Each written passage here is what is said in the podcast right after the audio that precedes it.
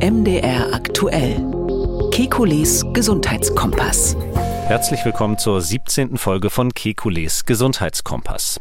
Geißel der Menschheit, König aller Krankheiten. Für unser heutiges Thema fehlt es nicht an laut klingenden Umschreibungen und doch wirkt kein Wort so mächtig wie der schlichte Name der Krankheit Krebs. Ein Wort, das niederschmettert und das viel Leid nach sich zieht, aber auch ein Wort, das das Beste im Menschen offenbaren kann. Bei Patienten, die sich dem Krebs entgegenstellen, manche stoisch, andere kämpferisch, viele bemerkenswert zuversichtlich, und bei Wissenschaftlern und Medizinern, die nach neuen Wegen suchen, um den Krebs zu besiegen. Welche dieser neuen Wege sind besonders vielversprechend und wie weit sind wir davon entfernt, Krebs gänzlich heilen zu können? Um diese großen Fragen geht es heute. Ich bin Jan Kröger, Reporter und Moderator bei MDR Aktuell. Alle 14 Tage, immer donnerstags, sprechen wir mit dem Arzt und Wissenschaftler Professor Alexander Kekulé. Wir liefern Schwerpunkte zu aktuellen Gesundheitsfragen und gehen auf Ihre Themenwünsche ein. Hallo, Herr Kekulé. Guten Tag, Herr Kröger. Herr Kekuli, um unser Thema ganz aktuell zu beginnen, da müssen wir heute nicht weit suchen. Da reicht es, äh, einen Blick zu werfen auf die Titelseite der auflagenstärksten Boulevardzeitung hierzulande. Die macht nämlich heute auf mit dem Tod des Supermodels Tatjana Patitz, vor allem in den 90er Jahren erfolgreich, im Alter von 56 Jahren gestorben, nach Angaben ihrer Agentin an Brustkrebs. Also ein Todesfall, der ein Schlaglicht wirft auf eine Krankheit, die, äh, so wie ich es gelesen habe, auch die häufigste Krebsdiagnose überhaupt ist. Wenn wir vielleicht mal mit äh, dem Brustkrebs anfangen, aus Anlass eben des Todes von Tatjana Patitz, was muss man über diese Krankheit wissen? Naja, das ist ähm, deshalb so tragisch, auch dieser eine Fall, weil ähm, sehr, sehr viele Frauen dran sterben weltweit und weil es eigentlich in vielen Fällen eine vermeidbare Todesursache ist. Man kann bei Brustkrebs durch Früherkennung ähm, einen erheblichen Teil der tödlichen Verläufe verhindern. Es gibt ähm, Einzelfälle, da ist es einfach so, da ist zwischen Erstdiagnose, selbst wenn man die sehr früh hat, und dem Zeitpunkt, wo man therapeutisch nichts mehr machen kann, sind zum Teil nur wenige Wochen vergangen. Das sind so aggressive Tumore, dass man da hilflos ist. Aber es gibt eben auch sehr, sehr viele mh, Arten von Brustkrebs, muss man sagen, die man tatsächlich erfolgreich behandeln kann. Deshalb soll jeder Tod ähm, wie dieser einer, einer prominenten Frau ähm, immer ein Aufruf für alle anderen sein, dass man wirklich ähm, die Vorsorge machen muss und wirklich darauf achten muss, wenn man irgendwelche Tumore ähm, bemerkt, irgendwelche Ver Verhärtungen bemerkt, dass man sofort zum Arzt geht von der Vorsorge. Da müssen wir jetzt noch ein paar Minuten länger reden. Denn eigentlich ist unser heutiges Thema ja, welche Fortschritte die Medizin derzeit macht im Kampf gegen Krebs. Man muss allerdings auch sagen, auf eine Weise hat es in den letzten Jahren einen Rückschritt gegeben und zwar ausgelöst durch die Corona-Pandemie. Im November hat eine internationale Arbeitsgruppe einen Bericht vorgelegt, um mal die europäischen Dimensionen klarzumachen. Und dieser Bericht kam zu dem Schluss, dass etwa eine Million Krebs Fälle äh, nicht diagnostiziert worden sind, eben aufgrund der Corona-Beschränkungen. Ich nehme an, Sie wissen auch äh, von diesem Bericht, kennen die Grundaussagen. Ja, wie reagieren Sie darauf? Ja, das ist ganz interessant gewesen. Das gibt ja diese, ähm, diese Cancer Moonshot Initiative, heißt das. Also Man to the Moon war ja ein großes Projekt von John F. Kennedy, der gesagt hat, die Amerikaner sollen innerhalb von zehn Jahren seiner Zeit ähm, zum Mond fliegen. Ist bekanntlich gelungen. Und ähm, in diesem Sinn äh, hat man in den USA ähm, vor einigen Jahren, das war 2016 schon, haben die nationalen Gesundheitsinstitute dort gesagt, wir brauchen etwas Ähnliches bei der Krebstherapie. Und deshalb haben, das haben sie Cancer Moonshot genannt, also ähm, Schuss zum Mond in Sachen Krebs. Ähm, da ging es um Forschung, um Zusammenarbeit von Forschung, also Stärkung der Forschung, Zusammenarbeit und vor allem auch das internationale ähm, Teilen von Daten, dass man da sich austauscht. Um, um, das ist ähm, während der Trump-Administration so ein bisschen ins Hintertreffen geraten und Joe Biden hat das 2022 jetzt der neue US-Präsident ähm, hat das ähm, nochmal reaktiviert und hat jetzt gesagt, wir wollen in den nächsten 25 Jahren ähm, die Hälfte aller Krebstoten verhindern in den USA. Also das ist schon ein, mm, ein Moonshot-artiges Ziel. Und dann hat eben diese Arbeitsgruppe, das ist eine Arbeitsgruppe, die von dem, von dem Journal Lancet gegründet wurde, die haben eben gesagt, na ja, wir schauen uns mal an, was sozusagen am Boden so passiert, in Europa insbesondere. Und deshalb haben sie diese Pub äh, Publikation genannt European Ground Shot, also nicht Shot to the Moon, sondern ein Schuss auf den Boden oder mhm. Richtung Boden soll man mal gucken. Damit ist gemeint, es geht nicht nur um die Forschung, ähm, sondern es geht eben darum, dass die Forschungsergebnisse auch bei den Menschen ankommen. Also der Zugang zu modernen Therapien und auch der Umgang oder, oder die Möglichkeiten für Menschen, die mit Krebsdiagnosen leben müssen.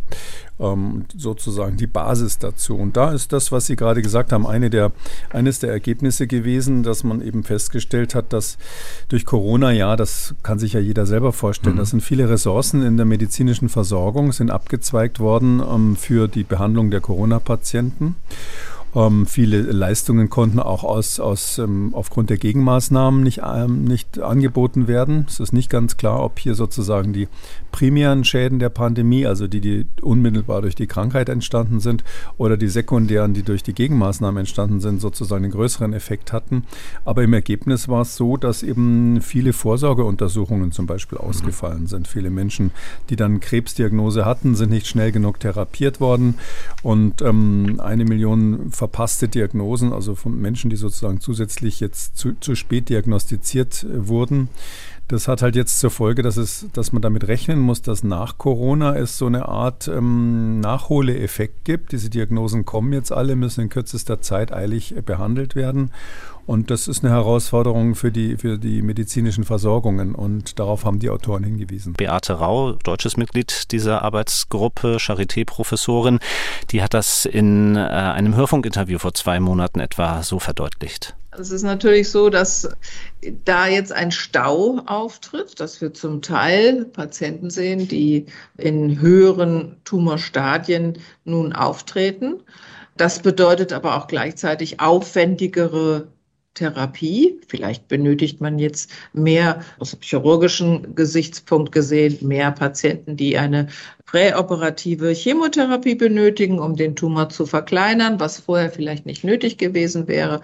Oder Patienten, die gar so weit fortgeschritten sind, dass es jetzt eine palliative Therapie sein wird, die dem Patienten schmerzlindernd die letzte Zeit des Lebens verbessern soll. Also Professorin Beate Rau mit einigen Beispielen. Ja, an Sie vielleicht die Frage als jemand, der nun diese Pandemie intensiv begleitet hat, äh, aus allen Gesichtspunkten. War es das wert? Diese Frage stellt sich mir da eigentlich. Ja, das haben wir quasi von der ersten Stunde an angekündigt, dass man am Ende der Pandemie die Frage stellen muss, war die Bilanz zwischen den Schäden, die man verhindert hat, also quasi den Primärschäden durch die Krankheit auf der einen Seite und den Schäden, die entstanden sind durch die Gegenmaßnahmen, also den sekundären Schäden. Da gehört so etwas dazu, ist ja nur ein Beispiel von vielen. Wie war die Bilanz? Was würden wir beim nächsten Mal vielleicht anders machen? Ich glaube, das kann man jetzt noch nicht machen, weil die Sache noch nicht, also weil Covid noch nicht zu Ende ist. Es ist ja auch nicht so, dass jeder, der eine Krebsdiagnose hat, dann immer optimal behandelt wird und ein Jahr später wieder gesund ist. Das wissen wir alle. Also Brustkrebs ist so ein Beispiel, wo man viel machen kann, gibt aber auch andere Krebsarten wo die Medizin nach wie vor relativ hilflos ist. Und genau um diese Fragen wollen wir uns jetzt kümmern und äh, fangen an letzten Endes mit einer offenen Frage, die könnte jetzt wahrscheinlich schon die gesamte Zeit abdecken. Ja, wie entsteht eigentlich Krebs bei uns im Körper? Was genau passiert da und äh, warum verändern sich unsere Zellen? Ja, das äh, ist ähm, etwas, was viele Wissenschaftler, auch Philosophen früher massiv umtreibt. Ich habe ja selber am Max-Planck-Institut tatsächlich mal Krebsforschung gemacht. Wir haben damals ähm, herausgefunden, einen Mechanismus von vielen, wie das Hepatitis B-Virus an der Krebsentstehung beteiligt ist. Also ein Virus, was, was Leberkrebs machen kann. Ähm, und äh, schon seit damals habe ich gelernt, es gibt nicht eine Art von Krebs, sondern es ist so, ähm, Krebs ist das Endphänomen, dass man sieht, dass Zellen im Körper sich völlig unkontrolliert teilen und dann als ähm, Sekundärphänomen alle möglichen weiteren Probleme machen. Natürlich Tumore verdrängen irgendetwas, Tumore verbrauchen oder diese Zellen verbrauchen natürlich Energie, verbrauchen Nährstoffe, die dem Körper sonst fehlen. Das Immunsystem wird unterdrückt und ähnliches.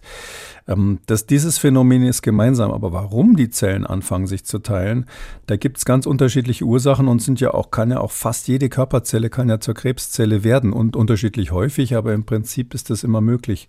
Also die Molekularbiologie sagt da hm, erstmal ganz simpel, ähm, da, Zellen, so wie man das von Bakterien kennt, die teilen sich erstmal grundsätzlich, die kopieren sich von Zeit zu Zeit und äh, stellen identische Tochterzellen her. Witzigerweise sagt man da Tochterzellen, fällt mir gerade auf, und nicht Sohnzellen. Und es ist so, diese Tochterzellen, die da entstehen, ähm, die ähm, sind natürlich nicht immer ganz identisch. Also beim Menschen ist es so, man hat ähm, drei, drei Milliarden ungefähr Bausteine in der genetischen Information, die muss jedes Mal kopiert werden da machen die Zellen Fehler dabei. Und da sind eben manchmal Fehler dabei, die dieses Programm betreffen, ähm, was die Zellteilung irgendwann anhält. Weil anders als eine Bakterienzelle, die sich prinzipiell beliebig weiterteilt, ist es ja so, dass die Zellen unseres Körpers irgendwann beschlossen haben, dass sie in einem Organismus zusammenleben wollen. Und dann muss man sozusagen den Egoismus, dass man sich selber teilen will, der Gemeinschaft unter, unterordnen und sagen, nee, irgendwann höre ich auf damit. Und das ist eben so während des Embryonalwachstums ganz klar oder auch während ein Kind noch weiter wächst, äh, müssen sich gewisse Zellen teilen, nicht alle, aber bestimmte. Stellen Sie sich vor, das Gehirn würde ins Unermessliche wachsen, während die Schädelkalotte sozusagen stabil bleibt. Das wäre nicht günstig. Und so hat jeder so irgendwann mal sein Stoppsignal und dann fangen die Zellen wieder an, sich zu teilen, wenn zum Beispiel Beispiel Wundheilung erforderlich ist. Da wissen wir heute, dass praktisch alle Körperzellen dazu in der Lage sind. Früher dachte man, Nervenzellen, die können das nicht, aber heute weiß man, dass sogar Nervenzellen zur Regeneration äh, bis zum gewissen Grad in der Lage sind. Also ganz wichtig, dass man diese Zellteilung einschalten und vor allem ausschalten kann in beiden Richtungen. Und ähm, durch diese Fehler, die manchmal passieren bei der Kopie von Zellen, also bei dieser Zellteilung, kann es eben passieren, dass dieser einer dieser Schalter, die das steuern, da gibt es ganz, ganz viele Schalter, die da verantwortlich sind, plötzlich ähm, nicht mehr funktioniert. Und da ist dann die Bremse kaputt quasi und die Zelle teilt sich einfach wie irre weiter. Das führt ähm, normalerweise dazu, dass das Immunsystem diese Zellen glücklicherweise erkennt und sagt, hoppla, da ist ja einer, der völlig verrückt spielt und da gibt es also keine milde Strafe, sondern die wird dann getötet, diese Zelle. Da kommen dann sogenannte Killerzellen oder zytotoxische T-Zellen heißen die anderen, die kommen dann und, und eliminieren diese verrückt äh, spielenden, sich teilenden Zellen. Wie häufig ist es, dass sich so eine Zelle teilt? Das ist individuell sehr unterschiedlich, ähm, weil Fehler beim genetischen, in unserem genetischen Material eigentlich korrigiert werden. Also die, unsere, unsere Zellen sind so hoch organisiert, dass die sogar schon bei der Kopie merken, hoppla, da habe ich einen Fehler gemacht und dann geht das Enzym, was diese Kopie ähm, der Erbinformation macht, ein bisschen zurück, ähm, löscht quasi wieder wie mit Tipex und ähm, schreibt dann weiter. Das können wir sehr, sehr gut. Wir machen wenig Fehler. Aber auch dieses Enzym, was die Fehler macht, ist, was die Fehler auskorrigiert, ist manchmal natürlich nicht optimal. Das ist genetisch zum Teil bedingt. Es gibt Leute, die haben einfach bei diesem Fehlerkorrekturmechanismus ähm, einen genetischen Defekt und die kriegen dann häufiger Krebs, interessanterweise. Und dann kann man natürlich die Fehler auch durch äußere Faktoren äh, erhöhen, die Fehlerrate. Zum Beispiel eben Virusinfektionen, bestimmte Viren, die Krebs machen. Ähm, zum Beispiel durch Sonnenstrahlen auf der Haut, da ist es bekannt, dass Hautkrebs dadurch entsteht. Durch Zigarettenrauchen äh, wird in der Lunge das eben passieren und so weiter. Gibt es viele chemische, wie wir sagen, krebsauslösende Agenzien. Und in dieser ganzen Mischung muss man eben sagen, Krebs ist ein Name, aber eigentlich verbergen sich dahinter ähm, Tausende von verschiedenen Krankheiten. Eigentlich müsste man sagen, jede Zelle, die zur Krebszelle wird, hat ihre eigene Geschichte, ihren eigenen Grund, äh, verrückt zu spielen. Und wir sehen eigentlich nur das Endergebnis. Es gibt die Krankheit schon lange. Sie wurde schon vor vielen hunderten Jahren, vor Jahrtausenden das erste Mal festgestellt. Und ebenso lange gibt es natürlich Versuche, Krebs zu heilen.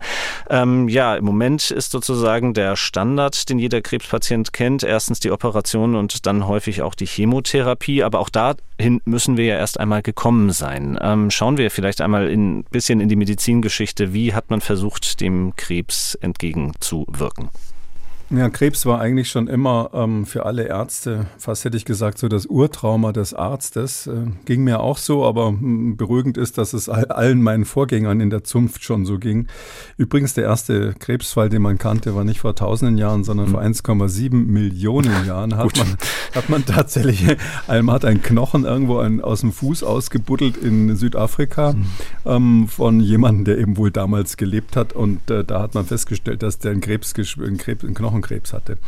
Die Ärzte haben natürlich am Anfang ähm, versucht, den Tumor und das Geschwür zu entfernen. Also berüchtigt sind so die, diese, ähm, äh, es gab mal einen Feuerbohrer, der beschrieben wurde in einer der Urschriften aus der ägyptischen Medizin Mit dem hat man dann Brustkrebs oder Brustgeschwüre äh, behandelt, gab es eben damals auch schon und versucht das irgendwie mit einem heißen Eisen quasi wegzu, wegzulöten, wenn man so will.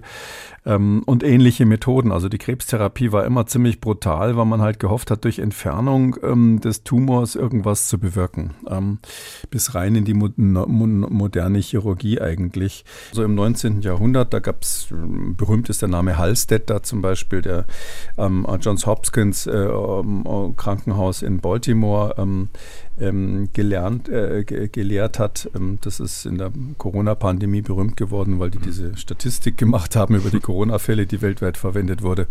Ähm, da hat Halstead in den ähm, so, so, Ende des 19. Jahrhunderts eigentlich die ähm, Chirurg, die, die Tumorchirurgie, kann man sagen, eigentlich ähm, eingeführt. Und der dachte immer, man muss alles radikal operieren. Also weg damit. Es darf an der Stelle, wo man operiert, nichts bleiben, weil man schon verstanden hat, dass manchmal trotz Operation Operation der Krebs wiederkam. Und diese radikale Chirurgie, wie man das dann nannte, die war also absolut favorisiert für lange Zeit, hat viele, viele Menschen verstümmelt gelassen.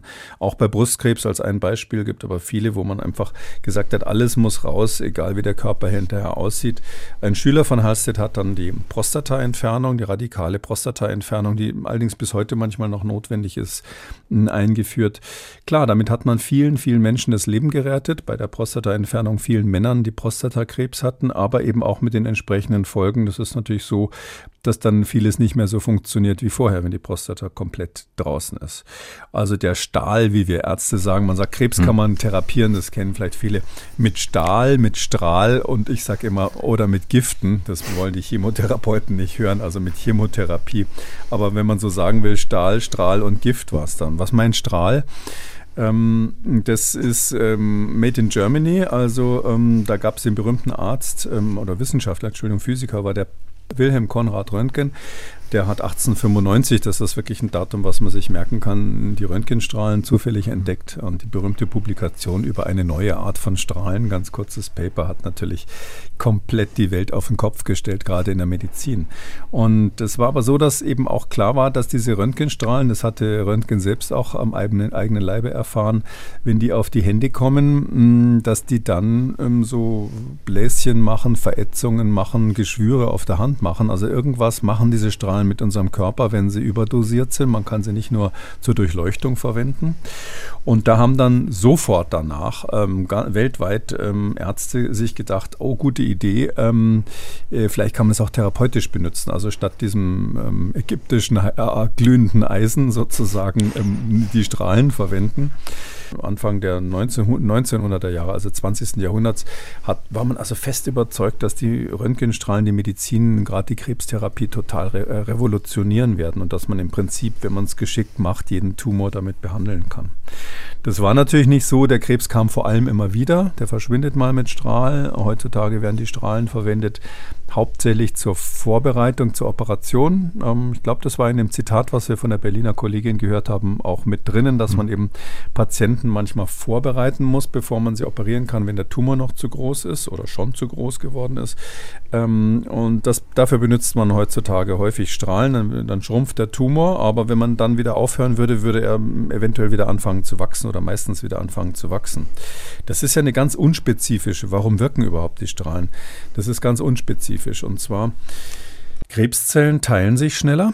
Und ähm, weil die Krebszellen sich ähm, schneller teilen, das ist nun sozusagen das Ergebnis der Probleme ähm, der, der, genetischen Veränderung, wenn man so will, ähm, deshalb ähm, sind sie besonders anfällig darauf, wenn man ähm, durch Strahlen ähm, die Fehlerrate bei der Zellteilung erhöht. Also man schlägt den Krebs in gewisser Weise mit seinen eigenen Mitteln. Also man äh, macht noch mehr Fehler. Man sorgt dafür, dass er noch mehr Fehler bei der Zellteilung macht. Und was das führt eben dann dazu, ähm, dass ähm, die Zellen absterben oder eben nicht mehr überlebensfähig sind. Und dann kommt es zu einer lokalen Entzündung. Solche toten Zellen erkennt das Immunsystem und diese Entzündung kann dann bis zum gewissen Grad eben die Zellen wegräumen, aber meistens nicht 100 Prozent. Das war sozusagen Stahl und Strahl, äh, die mhm. ersten zwei Standbeine der Krebstherapie. Ja, und dann kommen noch die Gifte, wie Sie gesagt haben, auch wenn das manche nicht so gerne hören wollen. Ja, Gift ähm, ich, äh, sage ich deshalb, weil ich natürlich äh, als äh, ich bin ein großer Fan der Immuntherapien und mhm. Äh, Gift ist dann sozusagen für mich auch noch ein bisschen die letzte gen äh, gestrige Generation, obwohl man ähm, sagen muss, Chemotherapie ist natürlich das ein ganz wichtiges Standbein nach wie vor der Krebstherapie und in sehr, sehr vielen Fällen auch nach wie vor erfolgreich. Ich kann mir vorstellen, dass man in 30 Jahren das nicht mehr machen wird, aber das heißt ja nicht, dass es jetzt nicht so ist, dass man, dass man das brauchen würde. Will ich nur sagen, weil viele mhm. Patienten natürlich so ein bisschen Vorbehalte haben. Ähm, die Vorbehalte kann man noch ein bisschen schüren, indem man erklärt, wie der, wo das eigentlich herkam. Und zwar im Ersten Weltkrieg gab es ein Gift, das hieß Senfgas. Mhm. Das ist ähm, so eine chemische Waffe letztlich, chemischer Kampfstoff, der macht Blasen und auf der Haut und andere üble ähm, Erscheinungen, kann man auch sterben dran. Und ähm, viele Soldaten haben das aber auch überlebt im Ersten Weltkrieg. Und dann hat man später in den 40er Jahren, also dann während des Zweiten Weltkriegs in den USA, festgestellt, dass Soldaten, die das überlebt hatten, ähm, später dann das Problem hatten, dass ihre Lymphozyten, ähm, also bestimmte Sorten von weißen Blutzellen, stark reduziert waren. Die waren irgendwie abgetötet worden durch dieses Senfgas. Und die haben natürlich Probleme damit gehabt, weil sie dann das Immunsystem nicht mehr so gut funktioniert hat. Äh, aber da kamen die Ärzte dann auf die Idee, es gibt auch diese Krebsarten, Blutkrebs, wo genau diese Lymphozyten sich ungehemmt vermehren und man sozusagen dann an, an diesem Blutkrebs stirbt, weil zu viele Lymphozyten im Blut sind. Und da hat man dann gesagt, okay, nehmen wir doch mal dieses Senfgas, ähm, quasi nicht als Gas, sondern das wird dann äh, chemisch ein bisschen anders verabreicht und gucken, ob man das damit Leukämien verhandeln, behandeln kann, also Blutkrebsarten. Und ähm, bingo, das hat funktioniert. So ist dann Ende der 40er Jahre Mustin hieß es damals, weil Mustard ist das englische Wort für Senf und Senfgas heißt so, weil es so ein bisschen fies wie Senf riecht. Ähm, und dieses Mustin, das ist tatsächlich das erste zugelassene Chemotherapeutikum gewesen, also das, das die erste Chemotherapie in den USA und bei uns natürlich dann auch kurz danach.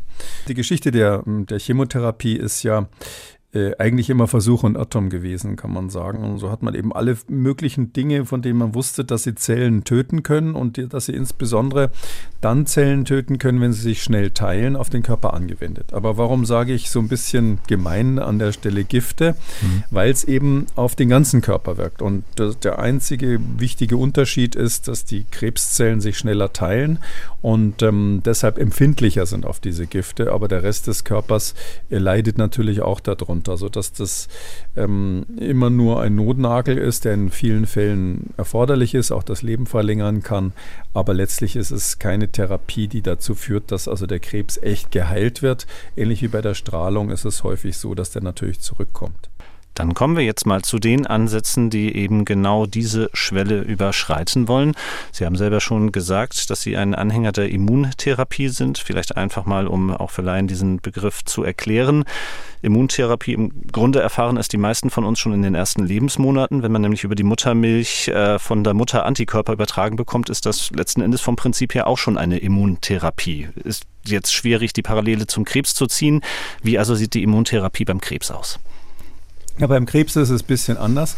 Wenn man jetzt davon ausgeht, dass zufällig solche Krebszellen immer mal wieder entstehen oder Vorläuferzellen von Krebs entstehen, weil ja auch das perfekteste Abschreibsystem bei drei Milliarden Bausteinen gelegentlich mal einen Fehler macht, wenn eine Zelle sich kopiert, ähm, dann ist die Frage, hm, wieso ähm, werden die Krebszellen eigentlich nicht ähm, vollständig eliminiert vom Immunsystem, wenn wir die haben? Also wenn man jeden Tag Krebszellen quasi aus Versehen mal hier oder da im Körper hat, die ausgeschaltet werden, was ist da eigentlich los ähm, bei den Krebspatienten, wo es dann nicht mehr funktioniert? Und das ist, kann man so sagen, das ganz moderne Konzept. Wir sehen eigentlich heute, den Körper und den Krebs ähm, in so einer Art Gleichgewicht. Ähm, ähm, einerseits, äh, wenn die Zelle sich übermäßig teilt, muss das Immunsystem ran, um, um die ähm, hier in dem Fall defekten Zellen zu eliminieren. Und dann kommt es aber zum Moment, wo also das nicht mehr funktioniert. Und da sind eben zwei Partner, die eine Rolle spielen. Zum einen eben die Krebszelle, die sich verändert, und zum anderen das Immunsystem. Und vielleicht kann ich da noch einen Schritt weiter gehen. Es ist sogar so, dass Krebszellen dem, der Immunantwort ähm, ausweichen können. Ähm, und zwar ähnlich wie wir das bei Viren kennen, wenn man da viele immune Menschen hat oder mit Impfung was tut. Das haben wir bei SARS-CoV-2 ja ähm, ganz massiv diskutiert auch. Dann ähm, kommt es zur Resistenzbildung. Das Virus ändert sich dann im Laufe der Zeit und ähm, weicht quasi dem Immunsystem aus. Und genau so machen das die Krebszellen auch. Die Krebszellen sind am Anfang sozusagen naiv, die werden vom Immunsystem bekämpft. Aber wenn das nicht gelingt, dann kann es eben sein, dass einzelne Zellen oder nicht optimal gelingt, dann kann es sein, dass einzelne Zellen Wege finden, dem ähm, Immunsystem auszuweichen. Und ähm, deshalb ist die Idee eigentlich total naheliegend zu sagen, ja, da müssen wir eben ein bisschen nachhelfen, so ähnlich wie bei einer Impfung mhm. oder bei Infektionskrankheiten, müssen wir was tun, damit das Immunsystem halt wieder diese Krebszellen erkennt. Äh, die Idee ist uralt, ähm, Impfen gegen Krebs sozusagen, ähm, irgendwie das Immunsystem mal in den Hintern treten, dass es sich da äh, bemüht, wie es ja bei den meisten Menschen erfolgreich ist, ähm, um eben diese Tumore zu entfernen. Also grob gesagt ist das die Idee der Immuntherapie.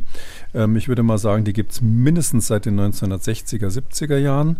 Aber ähm, dass die konkret funktioniert, da sind wir jetzt gerade heute, kann man sagen, aktuell an einer Schwelle, wo ähm, viele Kollegen von mir und ich auch zum ersten Mal so einen gewissen Optimismus entwickeln. Und wir haben jetzt die Hoffnung, also auf Chirurgie wird man nicht verhindern können bei größeren Tum Tumoren, aber dass man zumindest äh, Strahl- und Chemotherapie ähm, nicht mehr so häufig einsetzen muss, weil man eben stattdessen diese immunologische Therapie haben. Wir nennen die dann auch gezielte Therapie diese Hoffnungen, die kann ich auch ablesen. Ähm, jeden Monat mindestens lese ich einen Bericht in ganz normalen Medien, wo Worte erwähnt sind wie Meilenstein oder eine neue Ära der Krebstherapie. Schauen wir uns mal ein paar Entwicklungen an, die vielleicht diese Worte auch wirklich verdienen. Ähm, da Sie eben von der Impfung gesprochen haben, großes Thema auch medial ist natürlich die Geschichte, dass BioNTech auch versucht, seine mRNA-Impfung äh, gegen Krebs zu entwickeln. Nicht nur BioNTech, sondern eben auch die anderen bekannten mRNA-Firmen wie zum Beispiel Moderna ähm, und gerade letzte Woche angekündigt hat, über die nächsten Jahre eine groß angelegte Testreihe in Großbritannien zu starten in Zusammenarbeit mit der dortigen Regierung. Ähm, was genau ist das Prinzip dahinter? Naja, das ist diese Idee, gegen Krebs zu impfen. Das ist leichter gesagt als getan. Also das kann man vielleicht so einordnen. Ähm, erstens, Ugo Shahin, der Chef von BioNTech, ähm, ist ähm, ja bevor dieser Impfstoff gegen SARS-CoV-2 entwickelt wurde, einer der weltweit führenden Experten schon gewesen in der Impfung gegen Krebs. Also der versuchten Impfung, muss man sagen. Hat nie funktioniert, aber man hat ähm, das Prinzip in diese Richtung entwickelt und auch gehofft, dass man das Prinzip der mRNA-Impfung dafür verwenden kann. Ich, man darf das aber auch nicht überbewerten, weil das ist so, ähm, ähm, die Messenger-RNA-Impfstoffe machen ja zunächst mal was ganz ähnliches wie die normalen Impfstoffe. Darauf hat ja gerade dieser Ugo Shahin immer hingewiesen, wenn er sagen wollte, schaut mal her, mein Impfstoff ist doch gar nicht so anders wie die, die ihr schon zugelassen habt. Ähm, Im Prinzip ist ja so, dass diese Messenger-RNA, die man da als Medikament quasi nimmt, gibt oder als Impfstoff gibt, die äh, wird ja in der körpereigenen Zelle dann verwendet, um daraus Proteine zu machen und diese Proteine stimulieren das Immunsystem. Das heißt, ähm, eigentlich ist es auch nicht so viel anders, als wenn man gleich das Protein nimmt.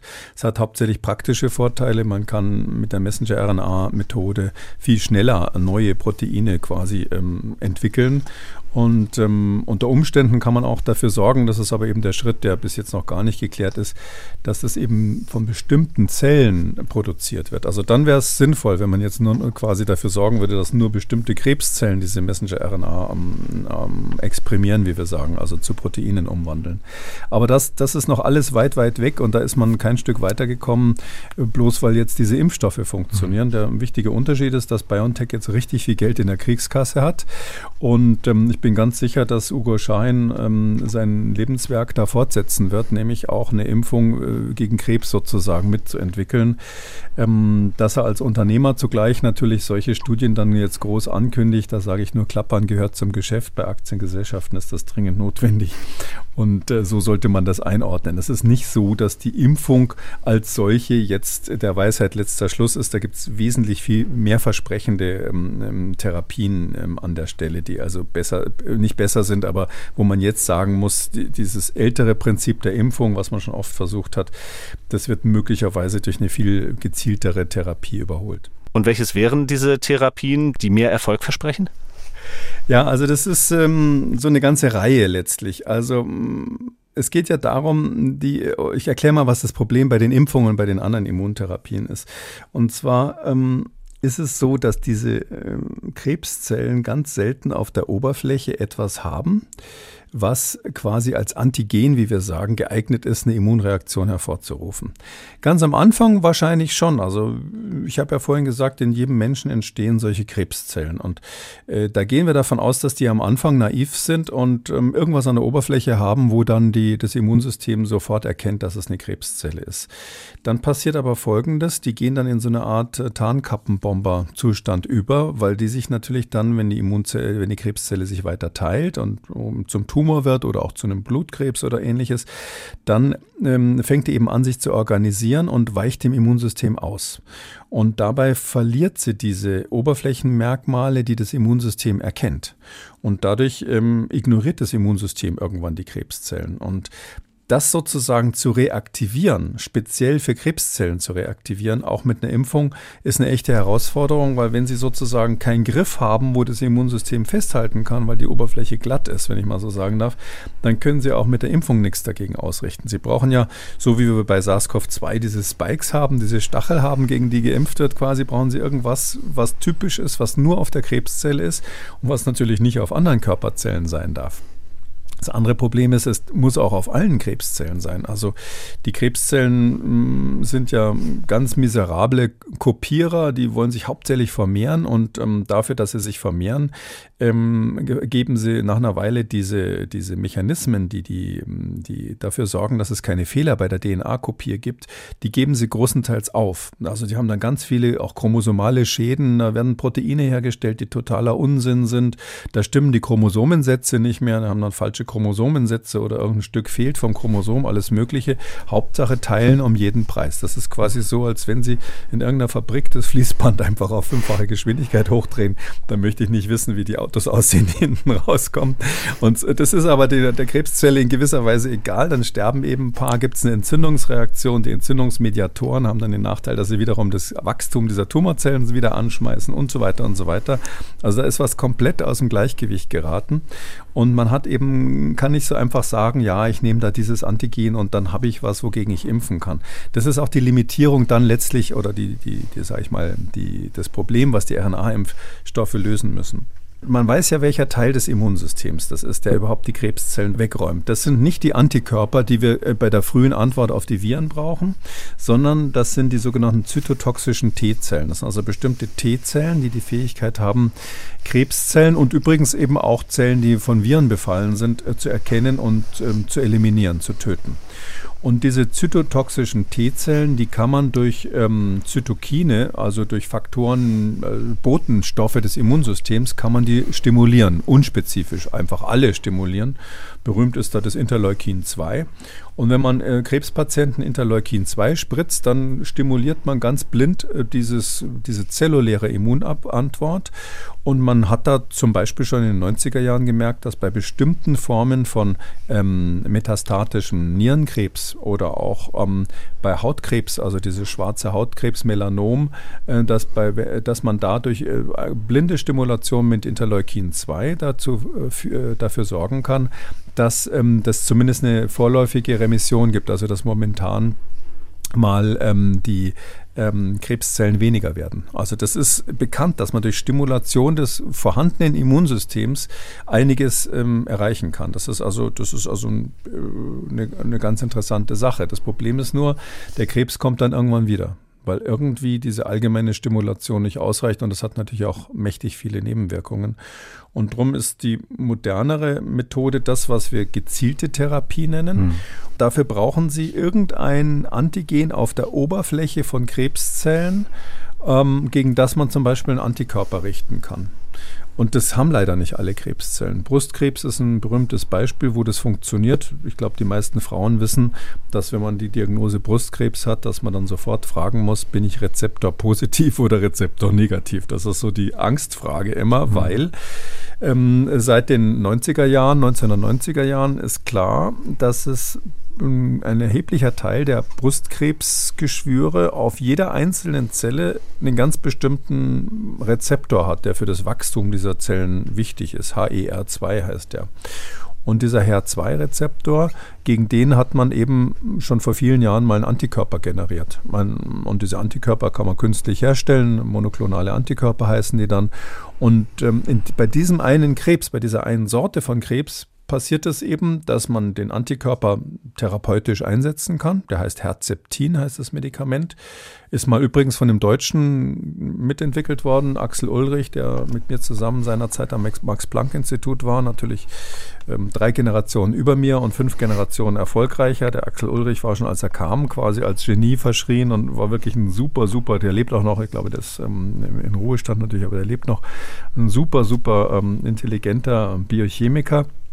Einer seiner Errungenschaften war eben, dass er diesen Antikörper da fabriziert hat gegen das, äh, den Herzeptil, das HER2, ähm, was bei manchen Brustkrebspatienten da ist, ähm, Patientinnen. Und was passiert da? Da hat man jetzt in dem Fall einen Antikörper, ja. Und dieser Antikörper, der bindet an diese Brustkrebszelle. Aber es ist nicht so, dass der Antikörper jetzt eine Brustkrebszelle töten kann oder, oder inaktivieren kann, wie das beim Virus möglich ist, sondern nein, das ist nur der erste Schritt. Wir nennen das auch Opsonisierung, also appetitlich machen. Hm. Ähm, äh, das wird quasi appetitlich gemacht ähm, für diese zytotoxischen T-Zellen und für andere T-Zellen, andere Immunzellen. Die sagen dann, hupsa, da hängt ja ein Antikörper dran, das sieht aber lecker aus, jetzt fresse ich mal diese Zelle oder mache sie sie kaputt, die wird also dann zerstört und von Fresszellen hinterher äh, kaputt gemacht. Zugleich ist es zufällig so, das ist eben einfach auch Glücks, Glück gewesen, dass wenn dieser Antikörper, hm, dieses Herzeptin eben bindet an diese Brustkrebszellen, dann wird in der Zelle, weil das eben eigentlich ein Wachstumsfaktor ist, der da eigentlich dran binden soll, wird in der Zelle eine Signalkaskade eingeschaltet, also quasi so eine Alarmanlage gedrückt, die dazu führt, dass die Zelle sich selbst umbringt. Da wird ein Selbstmordprogramm ausgelöst. Also eigentlich genau das Programm, was man haben will, was auch typischerweise bei einer Wundheilung am Schluss ist. Wenn die Wunde dann geheilt ist und es ist gut, dann äh, sind die Zellen, die vorher sich geteilt haben, äh, ein Teil von denen bringt sich dann selber um. Und dieses Selbstmordprogramm, das da absichtlich ausgelöst wird, das äh, wird eben zufällig auch durch dieses Andocken dieses Antikörpers an die Brustkrebszellen. Also dass man einfach totales Glück hatte in diesem einen Fall und es hat super funktioniert und es rettet heute vielen Frauen das Leben. Es gibt ein, zwei ähnliche Beispiele, wo man sowas ähnliches gefunden hat. Das sind aber exotische Krankheiten, bestimmte Arten von Blutkrebs, wo das hm. funktioniert. Mhm. Aber letztlich ist immer das Problem, sowas ähnliches wie diesen HER2-Rezeptor auf der Oberfläche der äh, mancher Arten von Brustkrebs. Das hätte man gerne, so einen Griff hätte man gerne an jedem Krebs und den hat man aber blöderweise nicht. Und deshalb ist es ein Riesenproblem, wo kriegen wir jetzt so einen Griff her, der auf der Oberfläche der Zelle ist, gegen den wir was mit zytotoxischen T-Zellen oder mit Antikörpern ausrichten können. Und auf der Suche nach dem Griff, da wollen wir heute noch eine Studie besprechen, die im November in Nature erschienen ist. Und äh, zwar geht es darum, äh, dass dort Immunzellen von Krebspatienten verändert worden sind mit der Genschere CRISPR, von der der ein oder andere sicherlich auch schon etwas gehört haben wird in den letzten Jahren. Ähm, was ist so neu an diesem Prinzip? Äh, was kann man sich davon versprechen? Ja, also das ist jetzt so die, das eröffnet quasi wirklich mal ein Tor. Also ich bin jetzt nicht jemand, der, Sie haben es am Anfang recht, richtig gesagt, ähm, der da gleich immer unterschreibt, wenn so, wenn so Boulevardzeitungen sagen, ja, super neue Krebstherapie oder irgendein deutsches Klinikum hat irgendeine Studie gemacht, das wird dann immer gleich gefeiert, weil Invented hier ist dann immer doppelt wertvoll. Mhm. Ähm, aber in diesem Fall ist es wirklich so, wir im Moment äh, ein, gibt es einen Lichtstreif am Horizont bei der Krebstherapie. Und da geht es eben genau darum, wie kann ich dafür sorgen, dass etwas auf der Zelle erkannt wird, obwohl die Krebszelle alles tut, um sich quasi zurückzuziehen.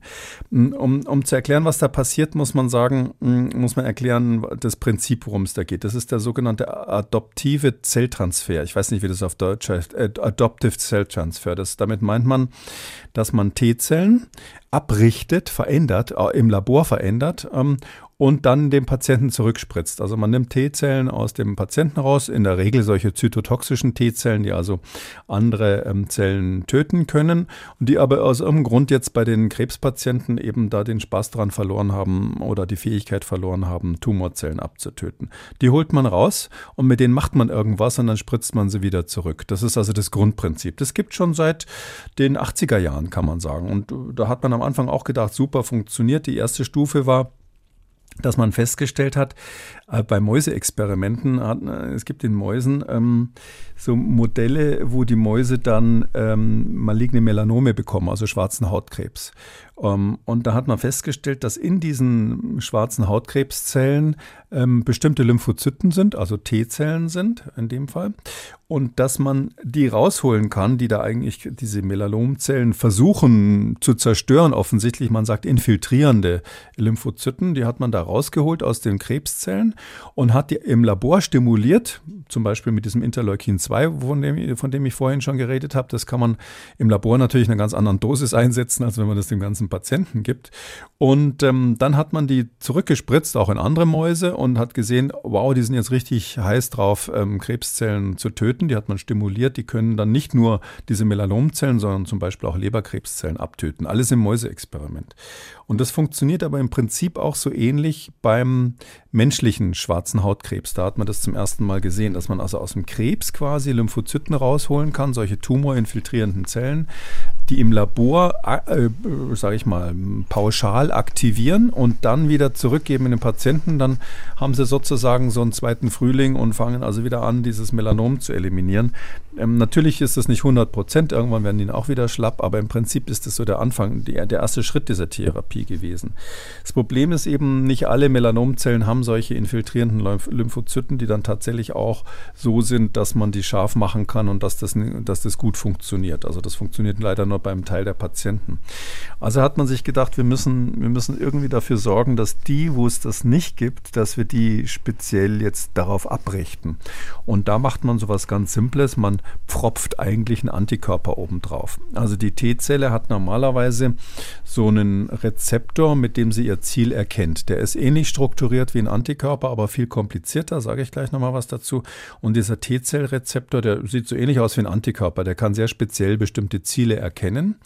Und ähm, man kann es eben so machen, wenn man irgendein Ziel hat, was geeignet ist äh, und in der glücklichen Lage ist, dass die Tumorzelle was hat, was erkennbar ist, dann kann man dagegen einen Antikörper machen und den pfropft man dann mit molekularbiologischen Methoden einfach auf die T-Zellen drauf und lässt, spritzt die wieder zurück in den Patienten dann passiert Folgendes, die sind dann alle aktiv und alles, was sie finden, was irgendwie so aussieht wie das Ziel, was ihr Antikörper, den sie da drauf haben, ähm, äh, das wird vernichtet. Also die sind dann wirklich gemeingefährlich. Das ähm, ähm ist quasi so eine, sind dann, sind dann scharf gemachte Zellen. Das ist eigentlich so die klassische adoptive äh, Zelltransfermethode ähm, äh, oder man sagt auch CAR T-Cells dazu. Das sind die sogenannten chimärischen Antigenrezeptorzellen. Das funktioniert insbesondere bei Blut, bestimmten Blutkrebsarten bombig. Ja. Da gibt man ähm, Zellen, die sind abgerichtet gegen ein bestimmtes Oberflächenprotein, zum Beispiel von B-Lymphozyten, die bei bestimmten Blutkrebsarten sich einfach vermehren, ungehemmt und gibt diese im Labor abgerichteten, indem man Antikörper draufgestöpselt hat, T-Zellen dazu und die hauen dann diese B-Zellen alle weg. Klar, der Mensch hat hinterher keine eigenen B-Zellen her, muss man eine Knochenmarkstransplantation hinterher machen, aber das ist natürlich eine sehr, sehr effektive Methode, ist auch zugelassen als, als Medikation seit, seit 2017, glaube ich, in den USA und bei uns ein bisschen später. Also diese CAR-T-Zellen fun Zellen funktionieren hervorragend, aber gehen eben, sind quasi immer scharf gestellt. Mhm. Das heißt, wenn die irgendwas finden im Körper, was so ähnlich aussieht und was zufällig auch an diesen Antikörper bindet, dann gute Nacht, Charlie. Ja, mhm. Und das ist eben so, dass die auch nur solche Zellen eliminieren können, die genau diese eine Oberflächenstruktur haben, die man da verwendet. Das kann man zum Beispiel ganz gut nehmen, wenn man weiß, dass das virusinfizierte Zellen sind. Dann kann man was nehmen, was zum Beispiel zu diesem Virus passt. Also man überlegt, hm, ob man ähm, Gebärmutterhalskrebs Krebs, der ja durch äh, Viren ausgelöst wird, zum Beispiel so therapieren kann. Oder auch ähm, Hepatitis B-assoziierte Karzinome, wo häufig noch Antigene von Viren mit drin sind.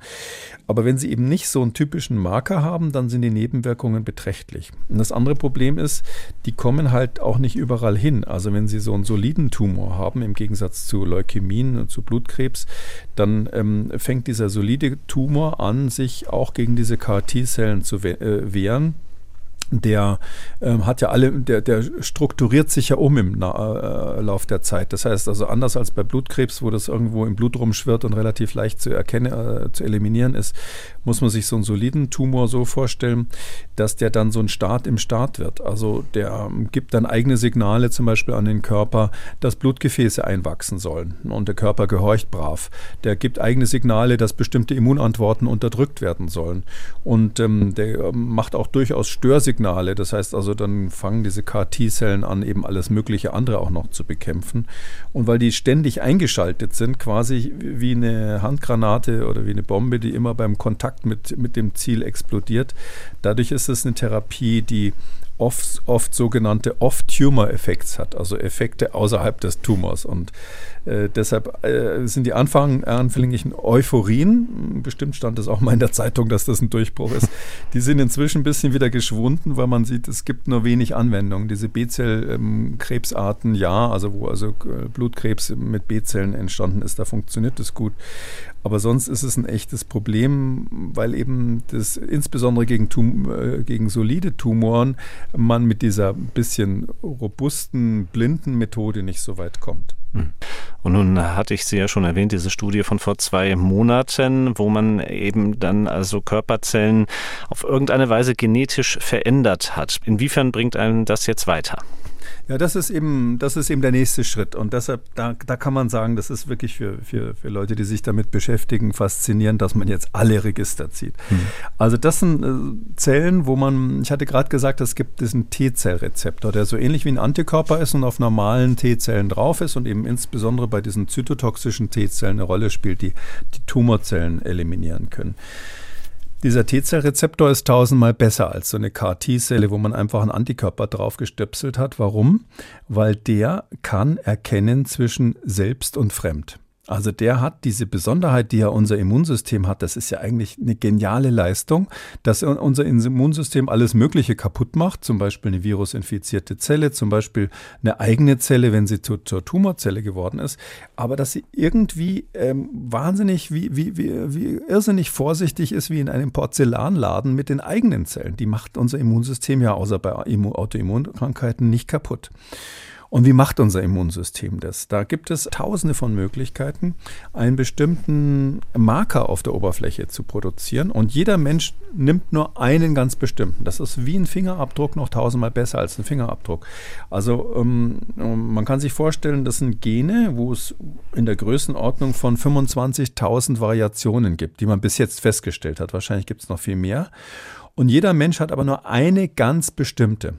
Das sind die sogenannten, man nennt das ähm, Histokompatibilitätsantigene. Das ist ein kompliziertes Wort, aber die ähm, heißen deshalb so, weil die auch dafür verantwortlich sind, dass bei Transplantationen, wenn man von jemand anders ein Organ kriegt, das erkannt wird als fremd und abgestoßen wird. Das, da ist es schlecht. Aber sonst ist das sozusagen der universelle Ausweis einer körpereigenen Zelle die äh, in dem Moment, wo so eine ähm, zytotoxische T-Zelle daherkommt, hält die das hoch und sagt, hallo, ich bin einer von uns, ich bitte nicht schießen, ja? kein feindliches Feuer, kein freundliches Feuer auf mich. Und ähm, diese Histokompatibilitätsantigene sind eben typisch für jeden Menschen und die werden von diesem T-Zellrezeptor, von dem echten, also wenn man nicht nur so einen Antikörper da drauf propft, sondern das Original nimmt, was unser Immunsystem auch verwendet, die werden von dem zugleich erkannt mit dem fremden Antigen. Also der schaut immer auf beides. Der schaut, äh, hat ist es jetzt jemand, auf den ich überhaupt schießen darf?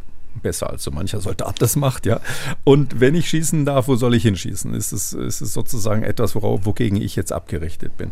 Und diese einzigartige Kombination, die ist eben bei jedem Menschen anders. Das kann, da kann man nicht ein Therapeutikum für ähm, alle Menschen auf der Erde herstellen oder für jeden, der Krebs hat, sondern jeder Mensch ist da ganz individuell und das ist auch absichtlich von der Natur so gewollt, dass jeder quasi diesen immunologischen Fingerabdruck hat. Und wie gesagt, es ist besser, wesentlich, wesentlich differenzierter als ein Fingerabdruck. Und was machen die Wissenschaftler jetzt seit neuerdings? Diese Arbeit, die wir besprechen, ähm, ist ein Beispiel dafür. Ähm, die machen jetzt Folgendes. Die sagen, okay, so eine Tumorzelle, die hat ja ganz viele, macht ja ganz viele Fehler. Und diese Fehler, die sie da macht, die ähm, sind meistens Proteine, die nicht genau perfekt kopiert werden, nicht perfekt hergestellt werden. Man nennt solche Proteine, die dann so einen kleinen Fehler haben, die nennt man auch Neoantigene. Also das sind neue Antigene, die da sind. Und ähm, die Zellen machen das dann bei diesen Antigenen, die im Inneren der Zelle sind. Die meisten dieser Proteine sind im Inneren der Zelle und werden gar nicht außen an die Oberfläche transportiert, schon gar nicht bei einer Tumorzelle. Dumm wird die sein und irgendwas an der Oberfläche preisgeben, dass sie irgendwie anormal ist. Ähm, diese Sachen werden aber prozessiert, chemisch zerlegt ähm, und dann werden Bruchstücke davon an der Oberfläche präsentiert, gemeinsam mit diesen ähm, Histokompatibilitätsantigenen, also mit, diesen, mit diesem Finger, Fingerabdruck der Zelle. Und dann kommt die T-Zelle und kann das unter Umständen erkennen. Aber bei Tumorzellen funktioniert es eben oft nicht, sonst, sonst gäbe es ja den Tumor nicht. Und was man jetzt macht, ist, man nimmt so einen Patienten. Dem Patienten nimmt man erstmal ein Stück von dem Tumor raus, also eine Biopsie macht man da. Dann schaut man in dieser Biopsie nach, welche ähm, neuen Antigene werden dort möglicherweise gebildet. Das kann man machen, indem man die DNS, die Erbinformation analysiert und das vergleicht mit dem normalen Genom. Also wir kennen das menschliche Genom ja jetzt und dann kann man feststellen, wo Abweichungen sind.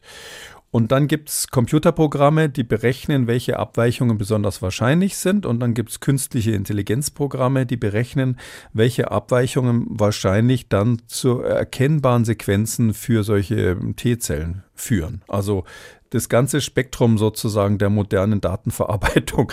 Äh, Big Data ist da mhm. sozusagen mit drin, bis zur künstlichen Intelligenz, um sozusagen ähm, rauszukriegen, was könnte in dieser Zelle im Inneren durch die Mutationen, die ja in der Krebszelle immer sind, entstanden sein an neuen Antigenen, die vielleicht von diesen gemeinsam mit diesen Histokompatibilitätsantigenen an der Oberfläche präsentiert werden.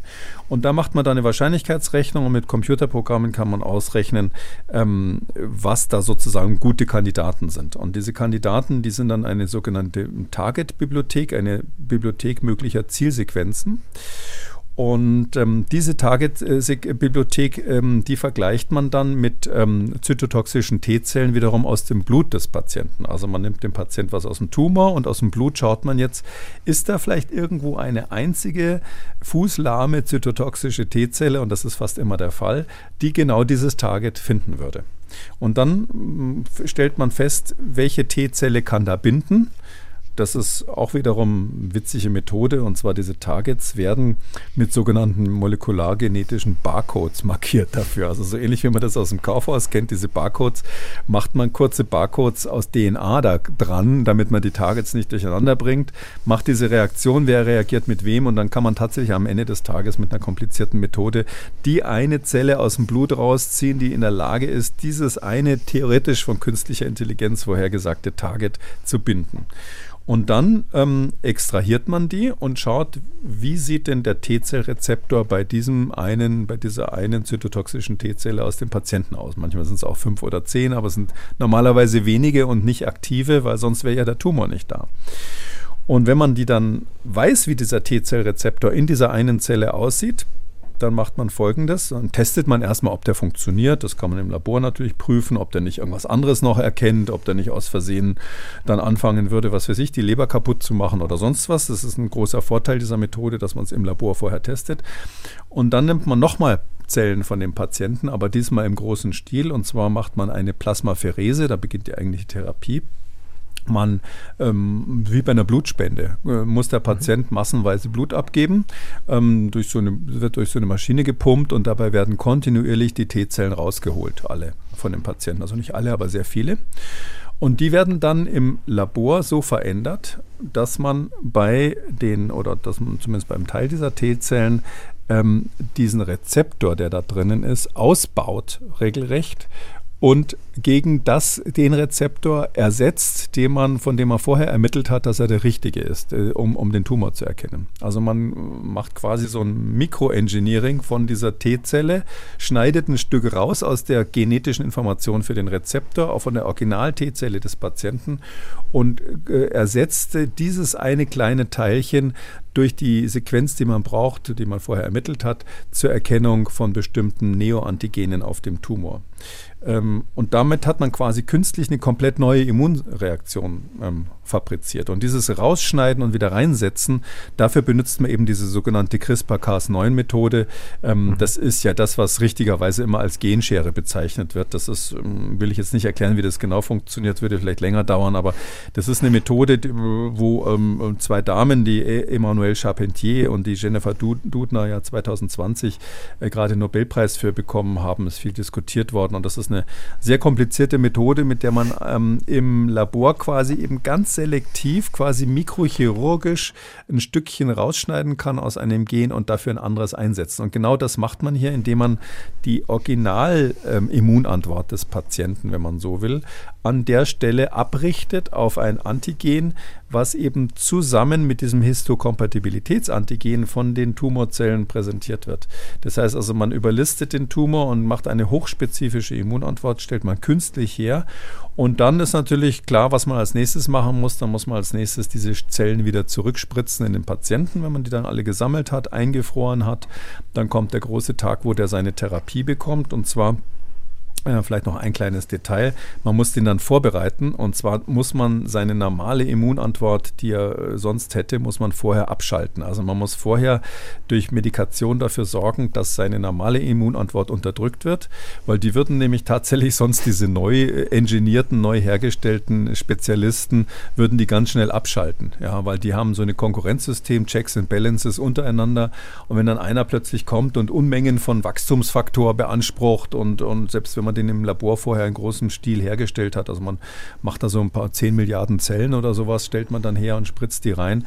Da, da würden dann die körpereigenen Zellen sagen, Moment mal, wieso kriegen die jetzt alles hier von unseren Immunfaktoren? Wir wollen auch was davon. Und deshalb hat sich es als vorteilhaft erwiesen, dass man vorher das Immunsystem vorübergehend runterfährt und dann äh, injiziert man diese ungefähr 10 Milliarden Zellen und die greifen dann den Tumor an. Und das ist etwas, die neue Methode, die also sage ich mal, das, das, da hat der Tumor dann keine Chance mehr. Man nimmt übrigens auch nicht nur einen, sondern mindestens drei, die man also in Kombination einsetzt.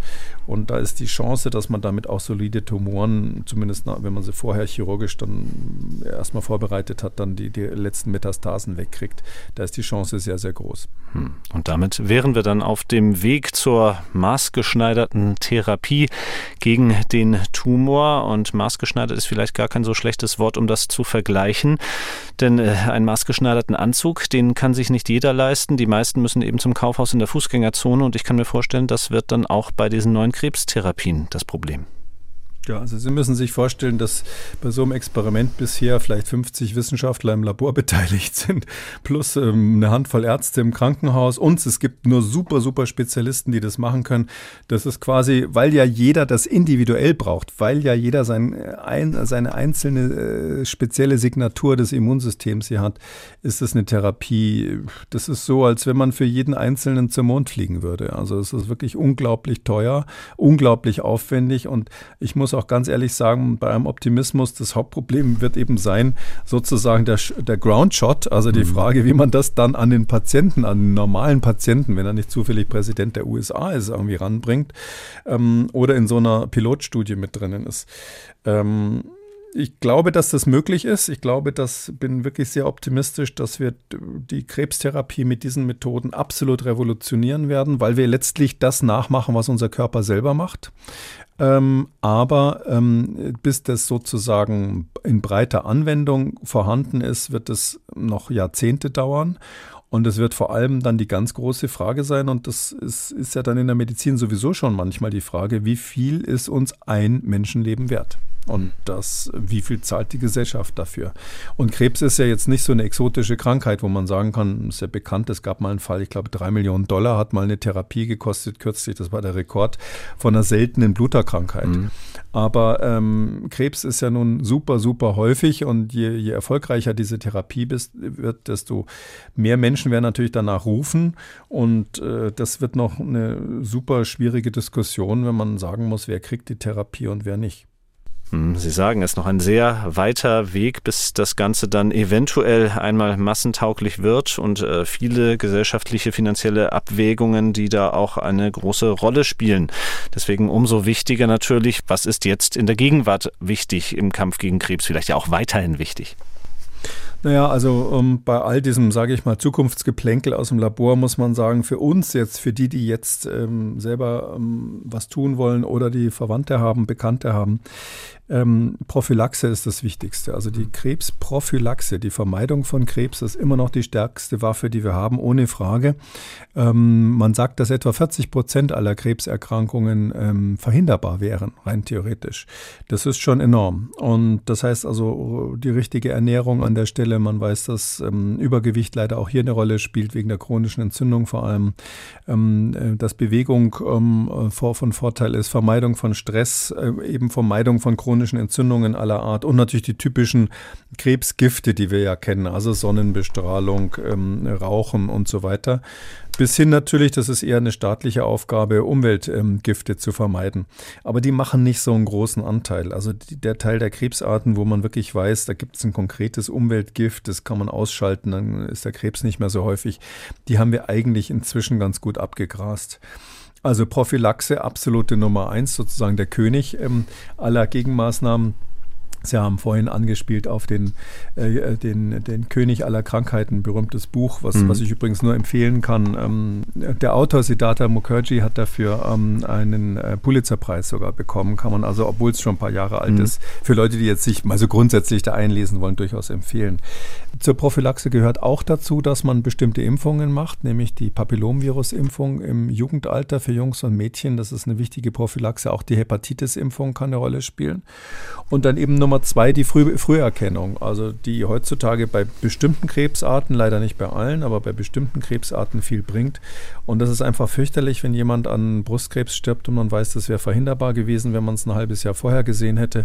Oder wenn jemand an Darmkrebs stirbt, was bei uns ja auch sehr häufig ist, ähm, weil er einfach äh, die Darmspiegelung, obwohl er vielleicht schon über 50 ist, die Darmspiegelung ausgelassen hat oder gar nicht gemacht hat. Also da kann ich nur dringend sagen, Darmspiegelung zum Beispiel ist, äh, klingt irgendwie unangenehm, sollte sollte man unbedingt machen ab einem bestimmten Alter. Und all die anderen Dinge, wo man die verhinderbaren Krebsarten ähm, früh erkennt und dann eben dann therapiert. Ähm, wer dann wirklich krank ist, da kann ich nur empfehlen, nicht aufgeben. Ähm, äh, es gibt, äh, und es lohnt sich auch mal zu suchen nach Studien. Also das ist, sind ja jetzt äh, bestimmte Studien gewesen, eine haben wir gerade angesprochen, aber es laufen zurzeit so viele Pilotstudien für neue Therapien, dass es manchmal sinnvoll sein kann, da dabei zu sein. Weil man darf nicht vergessen, wenn in so einer Studie steht, gut, wir hatten 20 Patienten, zwölf davon ähm, sind gerettet worden, bei acht hat es nicht geklappt. Das klingt irgendwie jetzt so ein bisschen zynisch, aber wenn man einer von den Zwölfen war, dann ist mir das ziemlich egal, ähm, wie sozusagen die Studie insgesamt beurteilt wird. Also man sollte, wenn man eine exotische Krebsart hat, ähm, nicht nur zum Hausarzt gehen, sondern wirklich auch mal gucken ähm, im Internet und bei Fachleuten, ob es nicht irgendeine Pilotstudie gibt, wo man sich beteiligen kann. Und dann natürlich am Ende des Tages den Glauben nicht verlieren. es gibt ja eben auch diese Spontanheilungen. Das Immunsystem kann das. in jeder Phase des Krebses Krebses kam das vor, ähm, wurde von der Kirche natürlich dann immer als Wunder verkauft. Mhm. Heute wissen wir, das Immunsystem schafft das manchmal und mh, mm, das, ähm, deshalb darf man bei Krebs sagen, es ist kein Fehler, dass die Hoffnung zuletzt stirbt.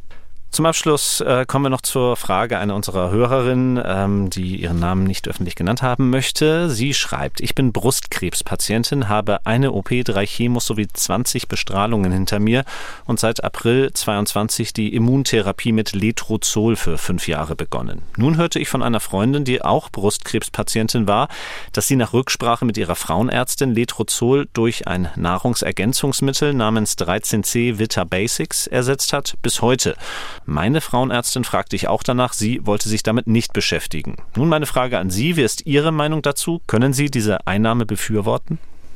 Ja, also ähm, wir haben uns, ich habe mich damit beschäftigt, mhm. mal gegoogelt, was das überhaupt ist. Ähm, ja. Also Vita Basics, das ist äh, so Nahrungsergänzungsmittelhersteller, Grundsätzlich muss man sagen, bei unserer mitteleuropäischen Ernährung äh, Nahrungsergänzungsmittel braucht man in der Regel nicht. Schwangerschaft ist vielleicht eine Ausnahme, ähm, könnte man durch entsprechende Diät natürlich auch alles abfangen, aber sonst sage ich mal grundsätzlich Nahrungsergänzungsmittel, Vitamine und so weiter mm, braucht man in der Regel nicht, wenn man die Möglichkeit hat, sich normal zu ernähren.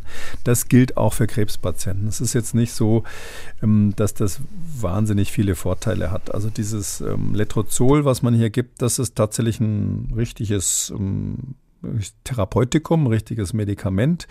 Ähm, das wird gebraucht und ist auch in Studien erwiesen, dass das einen Vorteil hat ähm, bei der Langzeitbehandlung quasi, ähm, Nachbehandlung von Brustkrebs. Ähm, dieses ähm, Nahrungsergänzungsmittel, was hier genannt wurde, das ist nichts anderes als ein sogenanntes Antioxidant. Also das ist so ein Mittel, eins von vielen, was angeblich antioxidative Wirkungen hat. Hm, der Resveratrol ist ein anderes Beispiel, was man kennt. Das ist im Rotwein drinnen. Die Rotweinindustrie in Frankreich macht ganz massiv Werbung damit, dass das angeblich gegen Krebs helfen würde. Ich warne dringend davor, vor allem das richtige Medikament deswegen abzusetzen. Das ist absoluter Unsinn und wahrscheinlich der Grund, warum die Frauenärztin da ab, ab, ablehnend reagiert hat. Ähm, wenn man, ähm, um, um seiner psychischen Gesundheit nachzuhelfen, irgendwas nimmt ähm, oder keine Ahnung, da kann man sich auch morgens äh, dreimal Richtung Osten verbeugen, wenn die Sonne aufgeht oder ähnliches. Es gibt ja Dinge, die helfen psychologisch. Ähm, dann von mir aus auch Nahrungsergänzungsmittel. Ähm, es gibt da so eine Geschichte, die mir eingefallen ist zu dem Thema. Und zwar ähm, gibt es tatsächlich in der Geschichte der, ähm, der Krebstherapie ein Beispiel, wo mal so Nahrungsergänzungsmittel ganz hoch im Kurs war. Und zwar mhm. ein deutscher Chemiker war das, Justus von Liebig, der hat ähm, mal so einen Hefeextrakt erfunden. Den hat er eigentlich äh, benutzt, um Bakterien damit zu füttern und ähnliches. Der hat sich aber ausgerechnet im Vereinigten Königreich irgendwie als Nahrungsergänzungsmittel damals, ähm, bis heute übrigens, ähm, irgendwie durchgesetzt. Das Zeug heißt Marmite. Äh, das ist, das ist mal so gewesen, dass da gab es mal eine englische Arbeit, die äh, irgendwann ähm, im, im Anf Mitte des 19. Jahrhunderts behauptet hat, dass das Zeug bei bestimmten Leukämieformen helfen könnte, mhm. bei Kindern.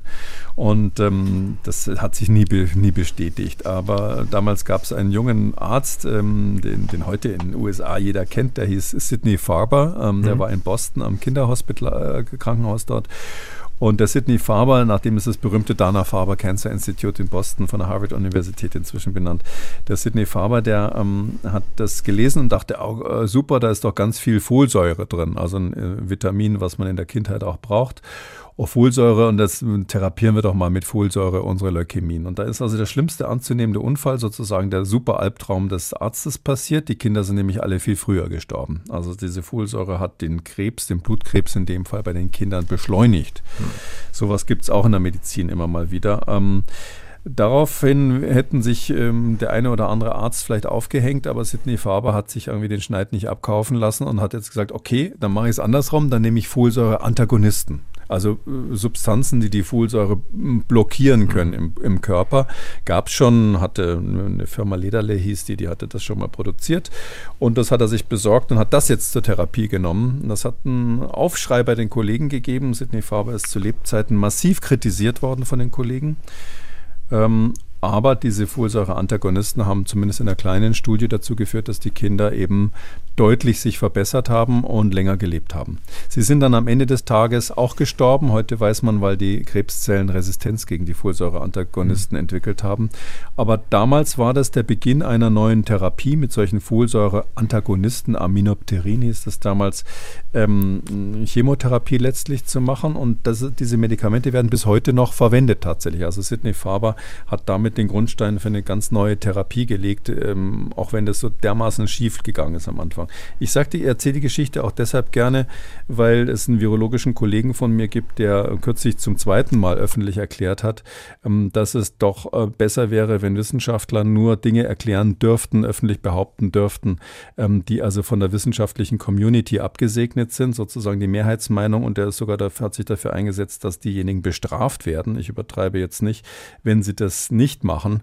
Ähm, dann hätte natürlich Sidney Faber damals mit der Exkommunikation rechnen müssen und ähm, diese, diese neue Therapie, die damals von seinen Kollegen abgelehnt wurde, wäre nie, ähm, äh, hätte sich nie so weiterentwickelt. Also warum ist das hier wichtig? Bei den Nahrungsergänzungsmitteln muss man eben aufpassen. Es gibt sogar Vitamine, die ähm, bei Krebs unter Umständen schädlich sein können.